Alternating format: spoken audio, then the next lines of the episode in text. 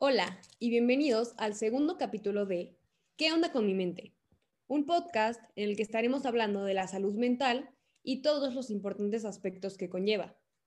En este capítulo en específico, nos estaremos centrando en el trastorno de ansiedad, en donde nos acompañarán Dania Pérez, Daniela Díaz, Carla Muñoz, Romina Ramírez, Sebastián Hernández y yo, Monserrat Núñez. Antes que nada, si no has escuchado nuestro primer capítulo, ¿qué estás esperando?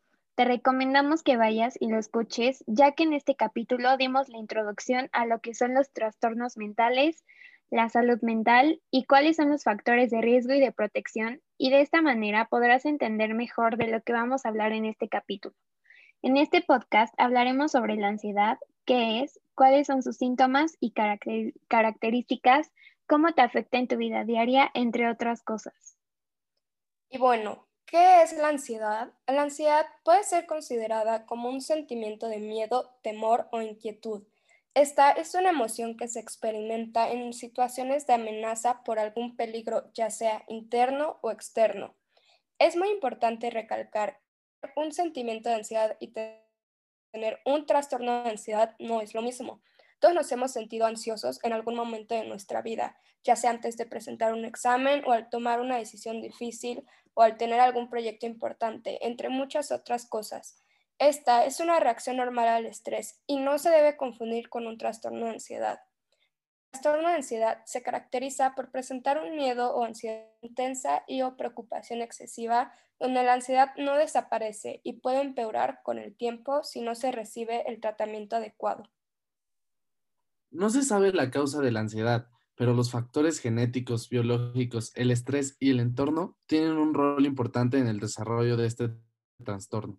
A pesar de no saber las causas, hay varias cosas que pueden hacer, hacerse para prevenir o por lo menos disminuir la ansiedad. Algunas de estas son mantener una buena dieta, hacer ejercicio frecuente, hacer meditación, leer libros, estar con las personas que amas, etc.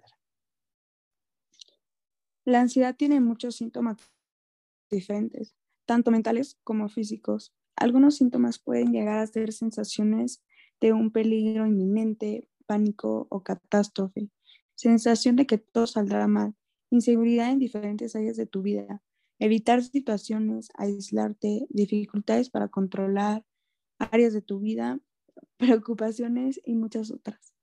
Por otro lado, están los síntomas físicos, los cuales también son muy extensos. Algunos de estos son sudoración, temblores, escalofríos, aumento del ritmo cardíaco, hiperventilación, sensación de debilidad o cansancio, insomnio, entre otros. El trastorno de ansiedad es muy extenso, ya que existen varios tipos de estos. De igual manera, la ansiedad puede provocar que desarrolles otro trastorno.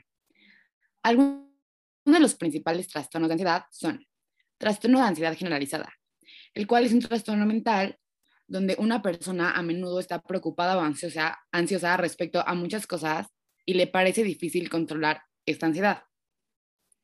Luego sería el trastorno de ansiedad social, que consiste en un temor intenso y persistente de ser observado y juzgado por otros, donde a la persona se le dificulta mucho socializar con otros o incluso estar en lugares públicos. Eh, de estas pueden a partir fobias, en donde las personas tienen un miedo intenso y persistente ante determinados objetos o situaciones específicas. Agorafobia, que es el miedo de estar en determinados espacios o situaciones porque perciben que puede ser difícil escapar de ahí o recibir ayuda si tienen una crisis de angustia. El trastorno obsesivo compulsivo, el cual consiste en pensamiento o ideas recurrentes y persistentes que temen y realizan comportamientos repetitivos o rituales con el intento de controlar el miedo y finalmente el trastorno de estrés postraumático, el cual puede aparecer después de un acontecimiento que es vivido con miedo muy intenso, frecuentemente ligado a sufrir daños físicos graves o ante la amenaza a la vida de uno mismo o de otros.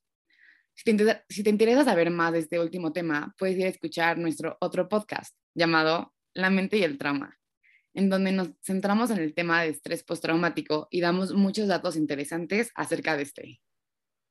Algo que es muy común en las personas que sufren de este trastorno es el tener ataques de pánico. Pero muchos se preguntarán, ¿qué son los ataques de pánico? Un ataque de pánico es un episodio repentino de miedo intenso que provoca reacciones físicas graves cuando no existe ningún peligro real o causa aparente.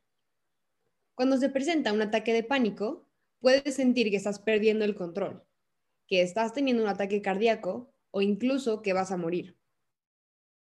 A pesar de que los ataques de pánico en sí no ponen tu vida en riesgo, sí pueden llegar a afectar mucho a la persona y a su calidad de vida. Los ataques de pánico pueden ocurrir ocasional o frecuentemente y pueden ocurrir en cualquier lugar, ya sea en la escuela, mientras conduces, en lugares públicos o en tu casa. Muchas veces, estos suelen ser de forma súbita y sin advertencia, al finalizar el ataque de pánico, puedes llegar a sentirte exhausto y fatigado.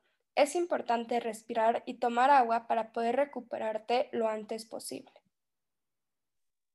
Estos ataques presentan muchos síntomas. Algunos de ellos son miedo a perder el control o miedo a la muerte, taquicardia, palpitaciones, sudoración, temblores, falta de aliento, náuseas, sofocos, dolor de pecho y cabeza y muchos más. Y bueno, ahora que estamos hablando del tema de ataques de pánico, me gustaría compartirles una experiencia personal. Yo soy alguien que tiene ansiedad generalizada y ha tenido varios ataques de pánico. Fue algo muy fuerte que me asustó mucho, ya que sentí que perdía el control. Incluso sentí que me iba a morir. Me tuve que sentar y empecé a hiperventilar mucho. Algo que me ayudó mucho fue concentrarme en mi respiración, en cómo inhalaba y cómo exhalaba. Este ataque duró aproximadamente cinco minutos y al finalizar me sentí agotada, bajoneada y muy triste. Gracias por compartirlo, Dania. Seguro fue una experiencia muy fuerte. Muchas veces los ataques de pánico son muy difíciles de controlar y de pensar con claridad, pero es importante que mantengas la calma. Hay diferentes técnicas para poder controlar un ataque de pánico o por lo menos hacerlo menos intenso. Algunas de estas técnicas son la respiración profunda, respirar lentamente y concentrarte en tu inhalación y exhalación. Pensar en un lugar que te haga sentirte feliz y seguro y concentrarte en él. Encontrar un objeto de enfoque, es decir, buscar un objeto y concentrarte en sus detalles y características. Repetir un mantra, el repetir ciertas frases como esto pasará, todo va a estar bien, yo puedo con esto o algún mantra personal puede ayudarte. Usar tus sentidos. Una táctica muy común que le ayuda a muchos es mencionar cinco cosas que veas, cuatro cosas que escuches, tres cosas que sientas, dos cosas que huelas y una cosa que puedas saborear.